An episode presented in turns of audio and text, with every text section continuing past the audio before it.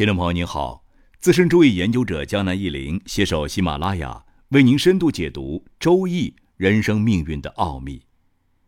钱能带来很多快乐，却也与烦恼相伴相生。很多人即使得到了财富，却难以维持下去，这是什么原因呢？今天，江南一林就借《聊斋》中的一个故事，来和大家聊一聊如何凭借自身的能力摆脱穷困的境地。我们在媒体上或现实中可能经常听到“财富自由”这个词语。那什么是财富自由呢？一种比较流行的定义就是：当你的被动收入大于你的各种日常开支的时候，你就算是财富自由了。所谓被动收入，比如房租、金融或理财收入、企业入股分红等等。当然，所谓的被动，并不是说你真的什么事儿都不用做，就算你是大地主，你还得跑去收房租吧？你炒股买入卖出，还得在电脑上点点鼠标吧？其实那些实现了财富自由人的日常也是很繁忙的，只是与我们普通人的繁忙不是同一个概念。江南一林最近阅读书籍，看到另外一种观点。财富自由是指能持续的创造财富和维持财富。这个财富自由的观点有两个要点：持续的创造财富和维持财富，强调的是财富的可持续性。有报道称，美国彩票中奖的人当中呢，有百分之七十五的人破产了。且不说这个数字是否准确，这个结论还是比较靠谱的。因为那些彩票中奖的人是意外的中奖，并非自己创业赚的钱。很多人不具备利用这些天降之财去持续创造财富的意识和能力，他们只是疯狂的购物和挥霍，钱花了倒也罢了，自己的个性和心态也被带坏了。同样的，我们经常提到的“富不过三代”这个问题，用上面财富自由的第二种定义去分析，就非常清晰了。富一代有持续创造财富和维持财富的能力，富二代只要不作，萧规曹随，还能够维持财富；富三代持续创造财富和维持财富的能力都大大退化，然后第四代呢？然后就没有然后了。富不过三代，可能在古代更明显。现代的话，如果是那种不重视子女教育的土豪或暴发户，也比较明显。江南忆林今天要分享的《聊斋故事》《宫梦碧》，就是关于富二代命运的故事。不管是富人、普通人，还是暂时处于穷困的读者朋友，应该都能从这个故事中获得深刻的启发。宫梦碧这个故事比较的特别，尤其是宫梦碧这个人的身份成谜。蒲松龄老先生没有明说他到底是何方神圣，是法力高强的道人，还是狐仙或者仙人，不知道。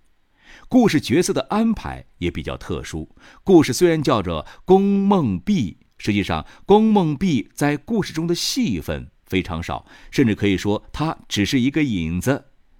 故事开头部分的主人公叫柳芳华，河北保定人，是乡里的首富。此人慷慨好客，挥金如土，家里宾客盈门，动不动就有一百多个客人，有点像大刀王五早年的情况。就这样，一堆人围着柳芳华混吃混喝，花钱如流水。这些狐朋狗友经常找柳芳华借钱，借条也不写一张，很少有人还钱的。宾客中有一位非常的特殊，那就是龚梦碧。他每次来柳家一住就是一年，但从来没有提出什么钱财方面的要求。柳芳华和他交流很多，宾主感情不错。柳芳华有个儿子叫柳和，他很喜欢龚梦碧，喊龚梦碧为叔叔。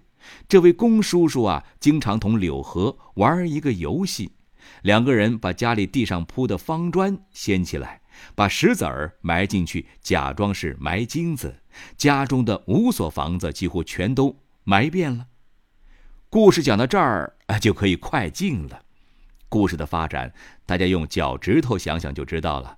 柳芳华花钱如流水，把钱不当钱。这过了十来年啊，家道就衰落了，供养不起那么多朋友了。一些所谓的朋友纷纷离去，但柳芳华还是不知悔改，甚至卖地换钱，继续糟践。糟糕的是，年纪轻轻的柳河呢，也学着老爹大手大脚，而柳芳华也不加以禁止。最终，柳芳华结局很惨，他病死之后，买棺材的钱都没有了。这真是有酒有肉多兄弟，急难何曾见一人。最后，还是龚梦碧出钱发丧了柳芳华。柳河很感激龚梦碧，家里大小事情都委托给龚叔叔办。龚梦碧不仅义气，行为呢还很怪癖。每次到柳家，就从袖子里掏出一些碎瓦片，扔到房子里的一些阴暗角落。不久，龚梦碧就告辞了，从此音信全无。而柳河天天盼望着这位龚叔叔回来。然而，后面故事的发展就与宫梦碧没有太多直接的关系了。后面的故事情节是另外一条线索，与江南一林要表达的意思关系不太大。咱们在这儿呢，简单讲讲就行。柳河之前呢，和一个姓黄的大户人家定了亲。老黄家见柳河家没落了，便想悔婚，但黄家女儿坚决要嫁给柳河。老黄家遭遇强盗抢劫，老两口几乎丧命，家财荡尽，也成了穷人。有个富商人看上了黄妹妹，老黄家贪图钱财，想把女儿嫁给富商。这黄妹妹呢，弄脏了自己的衣服，涂抹自己的漂亮脸蛋之后出逃，到了柳家，柳河就同黄妹妹结婚了。黄妹妹很贤惠，一家虽然贫穷，但其乐融融。下面江南一林讲一讲重点，也就是本故事最神奇的地方。柳河两口子过着贫困交加的生活。有一天，这媳妇啊走进一间空闲的房子里，地上杂草丛生。她发现屋里墙角呢堆着一些东西，用脚一踢，发现全是银子。不仅仅如此，柳河发现当时他和宫梦碧叔叔玩藏黄金游戏埋下的那些石头，全部变成了银子。宫梦碧叔叔居然有点石成金的本事吗？他到底是何方神圣啊？这样的叔叔哪里有卖呢？嘿，我要团购！一下子，这柳河陡然而富，成为了百万富翁。他赎回了自己的田产，购买了奴仆，并且一改过去浮华的作风，刻苦要求自己，苦读三年，考上举人，家境胜过了父亲在世时。当然，故事还有其他一些枝节，比如柳家在家道败落之后，岳父家道败落之前到黄家去求亲，希望能够如期成婚，被黄老头拒绝了。老头说必须有一百两银子才行，柳河只能黯然离开。黄家一个邻居刘妈妈赞助了柳河三百个铜钱。您看看，这岳父岳母啊，都不如一个素不相识的穷老太婆。这就是世间的人情冷暖呐。柳河在发达之后，专程到刘妈妈家，重重的报答了刘妈妈。当然了，老黄两口子想同女婿柳河两口子重归于好，自然有一番波折。在这儿呢，江南一林就不多讲了。从这个故事，我们能感悟到什么呢？啊，第一点，金山银山，大手大脚也会坐吃山空。柳芳华。和早期的柳河都有一个臭毛病，挥金如土，乱交朋友。柳河是小孩子，不懂事儿，还可以理解。柳芳华是富一代，为什么也会这么糊涂呢？所谓吃喝嫖赌，对于现代人而言，败家最快的恐怕就是赌了。一沾赌字儿，地狱不远，出门左拐就是。第二点，锦上添花易，雪中送炭难，交友需看人品。不管是在古代还是在现代，有钱人身边总有一大帮人包围着。这其中固然有真能干事的人，也有很多是混吃混喝、溜须拍马的小人。这还有一个专门的俗语，叫做“吃秧子”。啊，当然了，可能有不少人享受这种前呼后拥、众星捧月的 C 位感觉。你可以不在乎这个钱，但你应该心里清楚，你身边哪些是真朋友，哪些是真小人。不要错把小人当做了朋友。第三点，男子患不自立，何患贫穷？这一点呢，才是江南忆林本节目特意想分享的一个观点。这也是故事中蒲松龄老先生借龚梦碧的口说出的一句话。虽然过了几百年，这句话依然闪烁着思想的光辉，可以说是一字千金。不管是大富翁还是普通人，谁会一直一帆风顺呢？哪个富人创业之初不是充满艰难和挫折呢？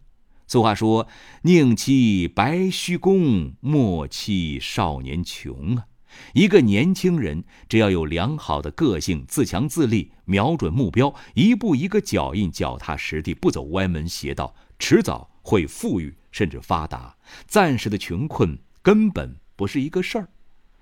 宫梦碧的主人公柳河，就是在饱尝了人世间人情冷暖之后，才真正懂得这个道理的。